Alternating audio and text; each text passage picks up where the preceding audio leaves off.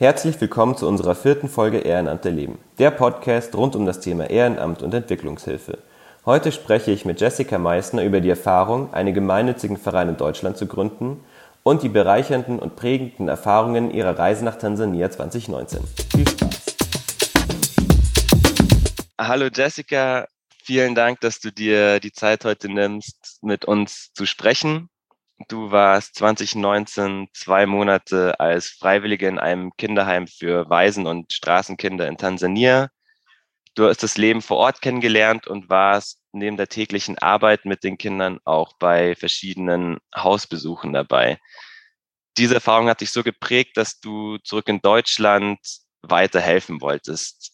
Was hast du gemacht, als du 2019 zurück nach Deutschland gekommen bist und wie sieht dein Engagement heute aus?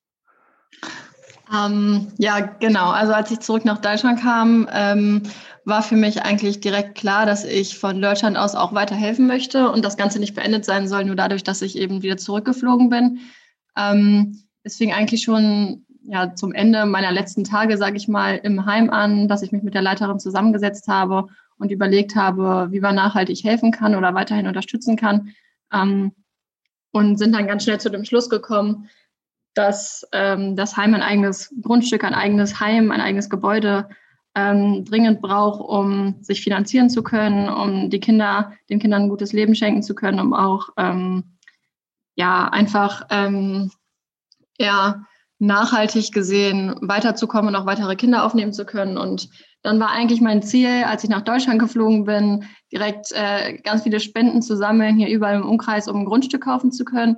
Und ähm, zuerst war mein Plan auch eigentlich, dass es wirklich äh, das Grundstück bleibt und die dann nach und nach sich da was drauf bauen und dass die Spende eben ein Grundstück ist.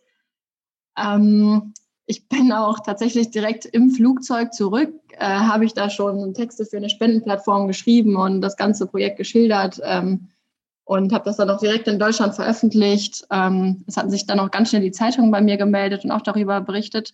Ähm, für mich war es eigentlich am Anfang klar, keinen Verein zu gründen, weil ich mir die ganze Zeit dachte, dieser ganze formelle Kram, sage ich mal, neben dem Studium, ähm, das hätte ich dann einfach nicht mehr geschafft.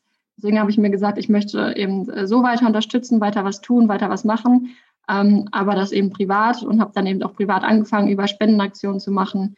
Ähm, da kam dann auch recht schnell immer mehr Geld zusammen, womit ich dann auch gar nicht so gerechnet habe, dass es wirklich so gut ähm, ankam. Und irgendwann ja, wurde es dann immer mehr Geld. Ähm, und ich meine, als sie dann so bei 20.000 Euro waren und auch schon ein Grundstück gekauft haben, wurde mir das irgendwann zu viel psychischer Druck, das Ganze einfach alleine als Privatperson zu halten. Und ähm, ich hatte zwar so ein separates Spendenkonto eröffnet, aber ich meine, im Endeffekt lief es ja trotzdem auf meinen Namen und das war mir alles total viel Druck mit so viel Geld. Und dann hatte ich auch Angst, ähm, dass irgendwas mit Finanzamt, Steuern, ich weiß nicht, was auf mich zukommt. Ich hatte ja noch nicht, noch nicht so viel Erfahrung damit und habe mich dann im Endeffekt doch entschieden, einen Verein zu gründen. Ähm, zu der Zeit war eine andere Volontärin aus Stuttgart, Noemi, ähm, im Kinderheim. Dann hat sie mal angesprochen und ihr eben vorgestellt, was ich vorhabe und sie gefragt, ob sie vielleicht mitmachen wollen würde. Dann war sie auch sofort dabei, sofort begeistert und wollte sofort mit einsteigen, sodass wir dann ähm, den Verein gegründet haben und ähm, genau, der jetzt auch seit 2020, ich glaube April 2020 eingetragen ist, gemeinnützig und ähm, ja, seitdem führen wir jetzt den Verein und bauen ein Kinderheim in Tansania. Und wie geht es dir heute mit dem Führen des Vereins? War das nach wie vor die richtige Entscheidung für dich? Ja, also ich denke auf jeden Fall. Es gibt natürlich immer wieder ähm, Tiefpunkte, sage ich mal. Die gab es vor allem am Anfang. Ähm, jetzt wird es eigentlich, ja, jetzt geht es eigentlich mittlerweile nur noch bergauf. Ähm, man muss sich vorstellen, ich ähm, war ja selbst ja noch nicht eigentlich in der Lage, in Deutschland irgendwie was zu kaufen oder was zu bauen. Ähm, mit sowas hatte ich eigentlich noch gar keine Ahnung. Ähm, auch alles, was ja, Notar, Grundbucheinträge und so ein Kram angeht. Und das Ganze dann in einem anderen Land war echt schon irgendwie ähm, viel Druck, weil man auch Angst hatte, irgendwie was falsch zu machen oder irgendwas nicht zu bedenken. Wir hatten da dann auch Anwälte dazu gezogen, ähm, dass das Ganze so ein bisschen mit überprüft wird. Es gab aber trotzdem viele Rückschläge öfter. Also uns wurde von Anfang an gesagt, wir sollen uns schon darauf einstellen, dass es immer wieder einen Rückschlag geben wird, sodass man dann nicht zu enttäuscht ist. Ähm, die gab es auch tatsächlich, wo man ganz oft an einem Punkt war, wo man dachte, warum mache ich das eigentlich? Wie soll das überhaupt weitergehen? Das schaffe ich niemals. Ähm, da hatten wir ganz oft noch verzweifelt telefoniert und haben gesagt, oh Gott, was haben wir uns da aufgebrockt? Wie sollen wir das jemals schaffen? Was konnten wir denken, von 0 auf 100 direkt ein ganzes Heim zu bauen? Ähm, und dann gab es aber irgendwann immer doch wieder eine Lösung und äh, die Probleme konnten sich irgendwie doch lösen. Es ging dann doch wieder weiter. Dann kam irgendwie wieder ein Rückschlag. Dann ging es doch wieder weiter. Ähm, da war halt viel auch mit den ähm, Grundrissen für die Gebäude, die dann vom Architekten entworfen werden mussten und dann da wieder was nicht gestimmt hatte und man dann als Weißer auch schnell ja, abgezogen wird, sage ich mal, vom Geld her und es dann doch wieder höher ging. Und ähm, ja, es gab da halt Punkte, wo man sich dann immer wieder dachte, oh Gott, was haben wir uns hier aufgeheizt? Aber man weiß ja, wofür man es tut. Und immer wieder, wenn man wieder runterfliegt und bei den Kindern ist, dann weiß man auch wieder, wofür man es tut und ähm, macht es auf jeden Fall auch gerne und nimmt auch auf jeden Fall die Arbeit gerne in Kauf und ähm, macht im Endeffekt ja auch Spaß, weil man sieht ja auch, was dabei rumkommt und man sieht die Erfolge, ähm, was schon alles geschafft wurde. Und ähm, ja, das gibt ja dann schon wieder Motivation, doch weiterzumachen und ähm, ja, das Projekt auch wirklich mit äh, voller Bereitschaft zu Ende zu bringen, sage ich mal. Ja, das verstehe ich natürlich. Du hast doch gemeint, dass du nebenbei studierst. Wie schaffst du das so vom Zeitmanagement? Wie ist deine Abgrenzung? Wie viel Zeit du für einen Verein machst? Wie viel für Studium? Funktioniert das einigermaßen? Schwer, aber es funktioniert. Also ich muss sagen, dass ähm, im Endeffekt die Uni sehr drunter gelitten hat bei mir. Ähm, also ich war mit dem Studium schon sehr weit vorangeschritten. Ähm, ich war, oh, ich glaube, als ich angefangen habe, war ich im Master, als ich mit dem Verein angefangen habe. Ähm, dann fing das Ganze mit Corona ja auch schon an, sodass ähm, alles in der Uni auch nur noch online lief. Ähm, was so eher bei mir drunter gelitten hat, war meine Masterarbeit, die ich jetzt seit einem Jahr äh, geschoben habe die ganze Zeit und irgendwie nicht dazu gekommen bin, mich da wirklich dran zu setzen, bin jetzt aber doch aktiv dabei und werde die jetzt auch im Sommer abgeben. Ähm, aber das war schon oft schwer zu koordinieren, weil ich sag mal, auf Lernen hat niemand so wirklich Lust und ein Projekt, was einem am Herzen liegt, da hat man dann schon mehr Lust drauf. Ähm, und die Arbeit an dem Projekt ist ja auch ähm, nötig gewesen und auch immer mit Zeitdruck, sodass man sich dann immer gedacht hat, okay, ich erledige erst das und dann setze ich mich an den Schreibtisch für meine Uni-Sachen. Ähm, was aber dann oft nicht dazu kam, weil die Sache erledigt war halt nie erledigt, weil es kam immer wieder was Neues. Ähm, sodass man sich dann schon manchmal einfach sagen musste, okay, heute gucke ich nicht aufs Handy, ich packe alles weg und setze mich nur an den Schreibtisch. Ähm, ja, aber ich glaube, das liegt auch einfach daran, dass man es so gerne macht und dass es einem so Spaß macht, dass man das dann immer so ein bisschen vorzieht, also der Uni vorzieht. Ähm, aber gut, man kriegt schon immer irgendwie hin, das zu koordinieren. Hättest du rückblickend einen Tipp für jemanden, der sich auch überlegt, einen Verein zu gründen, was man vorab beachten soll? Aus deiner mhm. Erfahrung jetzt? Ähm, bevor man sich entscheidet, einen Verein zu gründen, ähm, genügend Personen an Bord zu haben, die auch komplett ähm, mit aktiv mitarbeiten wollen und äh, komplett dabei sind, sodass man da sich nicht zu viel alleine aufbrockt. Also ich sag mal, Noemi und ich hatten alleine gestartet. Ähm, es war schon echt viel und echt hart. Ähm, es kam mit der Zeit auch immer Leute, die gesagt haben, oh, ich finde das total cool, wir wollen helfen, wir wollen mitmachen. Ähm, da hatten wir zum Beispiel vor einem Jahr, glaube ich, ähm, die Anna, die sich bei uns gemeldet hatte, die kam über die sozialen Medien, wurde sie auf uns aufmerksam. Und ähm, ja, hatte nur gesagt, sie will unbedingt helfen und sie findet das ganz toll und so. Und ähm, sie hat uns, was, ja, alles, was das Bürokratische angeht, auch total unterstützt. Und ähm, das war schon eine echte Bereicherung, weil sie einem einfach auch echt viel Arbeit abnehmen konnte. Und ähm, ja, auch was E-Mails angeht und so einen ganzen Kram, sodass man sich da ein bisschen aufteilen konnte, weil, ähm, ja, ich sag mal, man braucht zum Verein gründen sieben Gründungsmitglieder. Wir waren zu zweit und haben einfach gesagt, okay, schreiben wir mal unsere Familien damit rein damit wir sieben sind. Im Endeffekt ähm, war aber die ganze Arbeit, ja, halt eben nur wir. Und ähm, das ist halt schon ein Brocken, sage ich mal. Also man sollte da schon Leute haben, wo man weiß, man macht das gemeinsam oder jeder möchte sich da irgendwie mit engagieren, sodass das dann leichter geht. Ich meine, jetzt sind wir auch ein paar mehr Leute. Es kamen auch, ähm, es sind auch noch andere, die auch noch als Volontäre in dem Kinderheim waren. Ähm, ich meine, meistens, wenn man wirklich selbst vor Ort war, das alles erlebt hat, dann möchte man automatisch helfen, wenn man zurück ist. Und gerade diese Leute sind natürlich auch total mit dem Herzen dabei, weil sie die Kinder kennengelernt haben. Und ähm, ja, wir sind jetzt schon ein paar mehr Leute, die sich alle, die alle mitdenken, sage ich mal. Ähm, die anderen, die jetzt eben auch im Kinderheim als Volunteers waren, die jetzt auch ähm, alle dabei sind, sage ich mal. Also wir sind ja jetzt schon ein paar mehr Leute, die alle auch vor Ort waren. Und ähm, da kann man sich jetzt oft auch ganz gut absprechen, weil ja auch jeder die Heimleiterin kennt, die Kinder kennt. Ähm, da kann man sich da ganz gut immer absprechen und die Arbeit so ein bisschen aufteilen. Das ist ähm, ja immer sehr gut. Ja, super. Vielen Dank fürs Teilen der Erfahrung, was ich daraus auch mitnehme, dass man einfach versucht, den Zeitaufwand realistisch abzuschätzen und dann schaut, wie man diesen auf verschiedene Schultern ja aufteilen kann, damit man, damit die Arbeit nicht nur an einer Person dann sozusagen aufgehängt ist.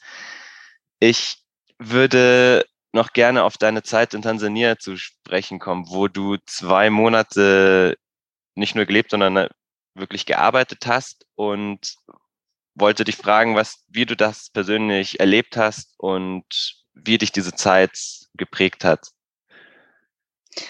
Ja, ähm, boah, schwer den Anfang zu finden. Ähm, also ich muss sagen, das war mein allererstes Mal in Afrika, äh, das erste Mal in Tansania, ähm, die erste Reise, sage ich mal, komplett alleine, wo man auch vor Ort niemanden hat, den man in irgendeiner Weise schon kannte oder schon Kontakt hatte.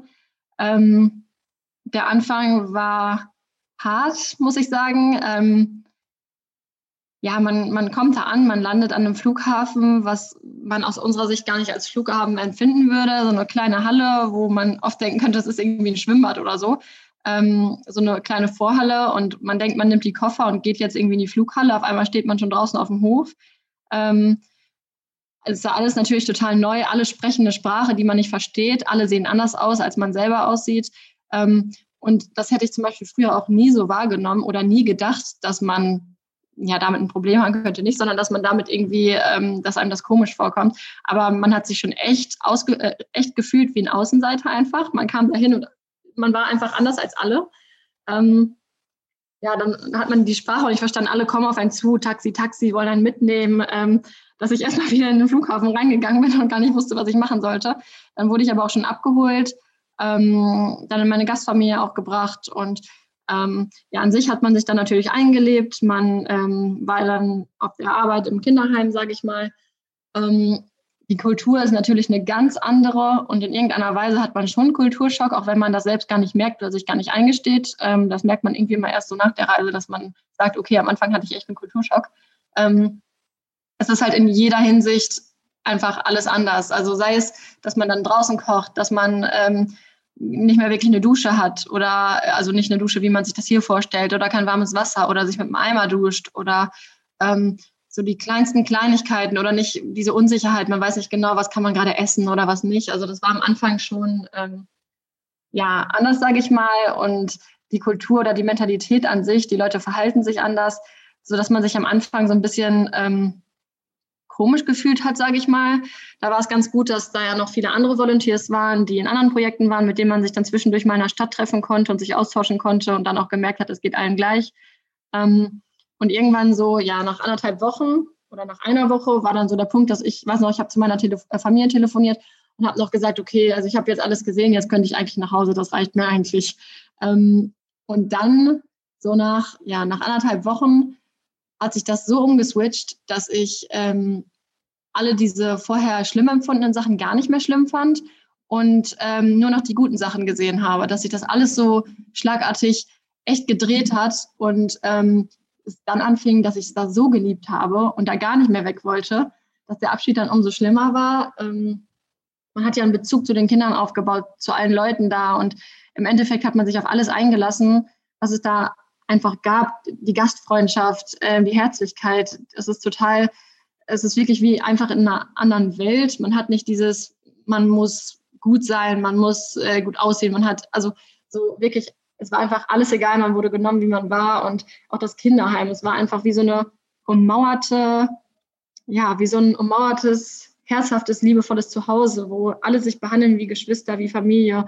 Und im Endeffekt irgendwann wurde es einfach nur immer schöner und man kam mit allem klar, man fand gar nichts mehr schlimm und wollte wirklich gar nicht mehr weg. Dann hatten wir auch noch verschiedene Home Visits gemacht, wo wir ja, ähm, in so, ich sag mal, Krisengebiete, nicht Krisengebiete, aber in halt ähm, ganz abgelegene Dörfer gefahren sind, wo ähm, Leute noch in sehr extremer Armut leben, wo man dann durch Sozialarbeit dann darauf hingewiesen wurde, wo eben Kinder leben, die in extrem notbedürftigen Situationen leben, äh, die beispielsweise auf der Straße leben oder ähm, irgendwie nur bei einer Großmutter oder sowas leben, die schon so alt ist, dass sie sich um kein Kind mehr kümmern kann, die kein Haus haben. Das war wirklich teilweise nicht mal eine Hütte, einfach nur so ein Lehmboden, wo die dann drauf geschlafen hatten, äh, wo man dann die Kinder eben besucht hat, um denen irgendwie zu helfen oder die auch teilweise mitzunehmen ins Heim. Ähm, und das waren schon echt harte Momente, wo man danach auch nicht schlafen konnte, weil man das ganz schlimm fand, die Kinder auch teilweise da einfach zurückzulassen und zu sehen, wie die jetzt leben müssen. Und ich glaube, der Punkt, der mich dazu dann gestimmt hat, mit dem Ganzen anzufangen, war tatsächlich ähm, eine Beerdigung. Also wir waren auf einer Beerdigung. Da ist von einem Kind die Mutter gestorben und der Vater, die Tante, die waren auch schon im Jahr zuvor gestorben. Ähm, dieses Kind hatte, es war ein elfjähriges Mädchen, Angel, Sie hatte ähm, ab diesem Tag keine Familie mehr, sie hatte kein Haus mehr. Sie saß einfach allein auf der Straße und war nur am Weinen. Und die Beerdigung an sich war auch schon echt hart, so zu sehen, wie das bei denen ist. Und dieses Kind musste immer vorgehen und stand dann am Kopf der verstorbenen Mutter im Sarg, sage ich mal. Ähm, und wir durften das Mädchen nicht mitnehmen, obwohl es auf der Straße im Endeffekt bleiben musste, ähm, weil und so dumm ist sicher auch nicht. Tansania unterstützt Kinderheime in keinster Weise, aber stellt Regeln auf. Und es dürfen beispielsweise so und so viele Kinder pro Quadratmeter in einem Heim wohnen oder pro Kind ein Bett und so und so viele Betten pro Quadratmeter.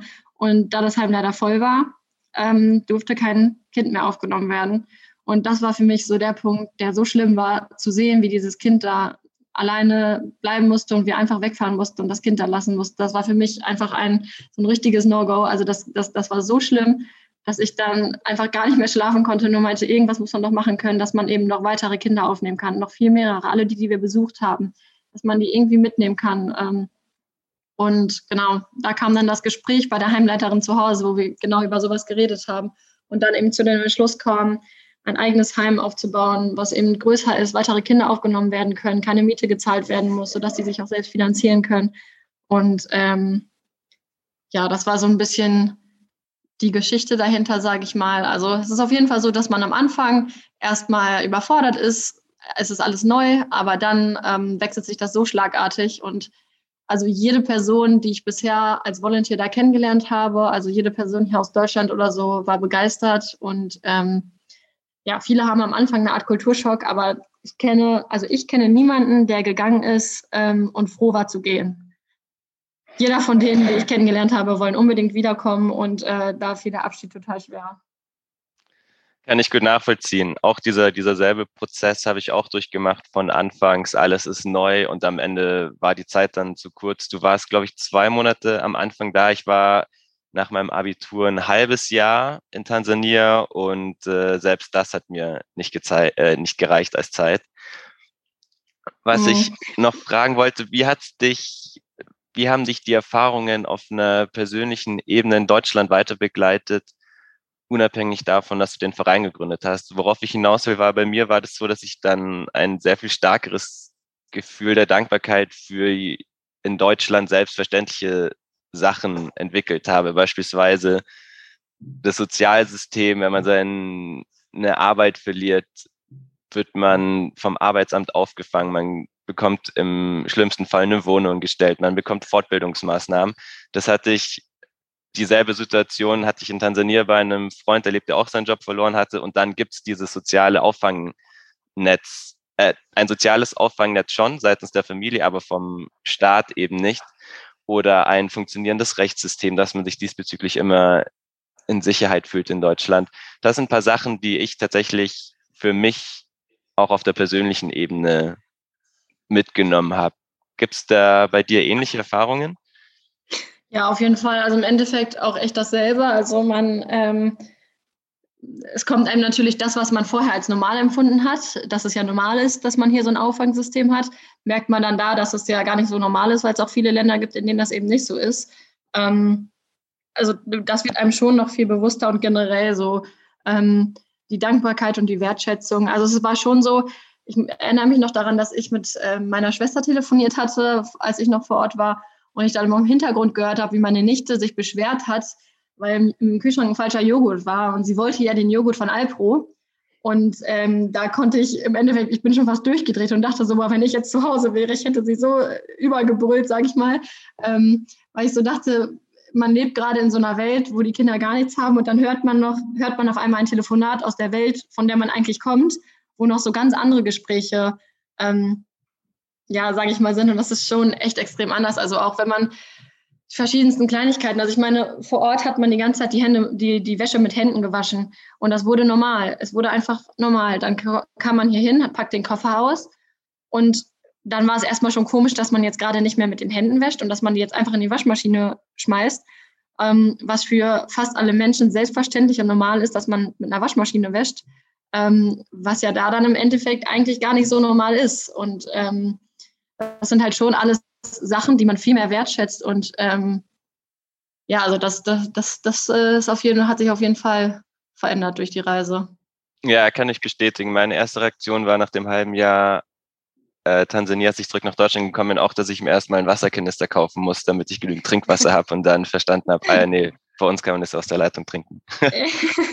ja, also ich habe auch ähm, tatsächlich die Kernseife, mit der man in Tansania immer wäscht. Ähm, habe ich mir auch noch eine ganze Stange halt für zu Hause gekauft und dann aber zu Hause gemerkt, dass ich die ja gar nicht brauche. Also, ähm, weil man die ja dann im Endeffekt gar nicht mehr braucht zum Waschen. Aber ähm, ja, es ist schon eine andere Welt. Und für mich war auch das Zurückkommen, ich bin dem, vom Flughafen zurück mit dem Zug gefahren und ähm, irgendwie hat man schon so eine Art Zurückkommen-Depression, wenn man erstmal wiederkommt. Ähm, schon allein dieser Moment, man sitzt im Zug und kommt gerade aus dieser anderen Welt einfach. Und in dieser anderen Welt erscheint einem auch so viele Sachen, erscheinen einem einfach als so unwichtig. Also ich hatte mir eigentlich auch vorgenommen, ähm, mich während des Aufenthalts noch mit an die Uni-Sachen zu setzen, meine Masterarbeit zum Beispiel, so verschiedene Sachen, wo ich dachte, zwei Tage die Woche setze ich mich daran. Aber wenn man erstmal da ist, dann denkt man sich so, wie unwichtig ist das gerade eigentlich alles? Es gibt so viele wichtigere Sachen gerade. Ich, man könnte gerade diesem Kind helfen oder man könnte sich für ich weiß nicht was einsetzen und dann erscheinen einem diese Sachen, diese formellen Sachen, die man für hier erledigen muss, so unwichtig für das Leben gerade eigentlich, ähm, dass man das dann immer wegschiebt und dann kommt man, ist man die ganze Zeit in dieser Welt und sitzt auf einmal im Zug in Deutschland. Auf einmal kommen viele Leute auch mal in Anzug oder sowas entgegen und man hört Gespräche wie ähm, ja, ich müsste die Analyse von dem und dem noch fertig bringen. Und man fühlt sich, als ob man in so einer Zukunftswelt auf einmal wäre und denkt so, boah, womit beschäftigt man sich in unserer Welt eigentlich und womit beschäftigt man sich in dieser anderen Welt? Also das ist wirklich wie verschiedene Welten oder wie verschiedene Jahrhunderte, da hat man das Gefühl, ähm, dass man sich so denkt, oh, das ist ja echt verrückt. Also dass, dass die Menschen die Gedanken des Tages so, so anders strukturieren, das ist schon ähm, eine Umstellung. Auf jeden Fall kann ich wirklich eins zu eins so unterschreiben und habe ich auch genauso empfunden, als ich nach, nach dem halben Jahr Tansania wieder zurückgekommen bin.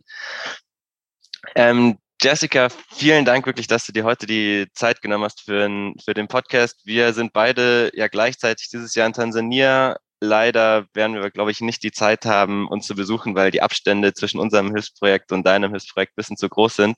Finde ich aber trotzdem eine äh, witzige, äh, einen witzigen Zufall. Ja, das stimmt.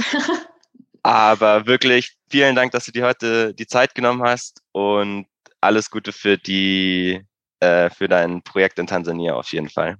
Ja, danke für die Einladung und ähm, ja, wünsche ich euch auf jeden Fall auch für euer Projekt. Super, vielen Dank. Dies war eine neue Folge Ehrenamt erleben von Solidarität mit Weisen. Vielen Dank fürs Zuhören. Wir hoffen, dass euch unser Einblick in das Thema Ehrenamt gefallen hat. Kennt ihr jemanden, der sich ehrenamtlich engagiert und unbedingt interviewt werden sollte? Folgt und schreibt uns gerne auf Instagram oder informiert euch weiter auf unserer Webseite. Bis zum nächsten Mal.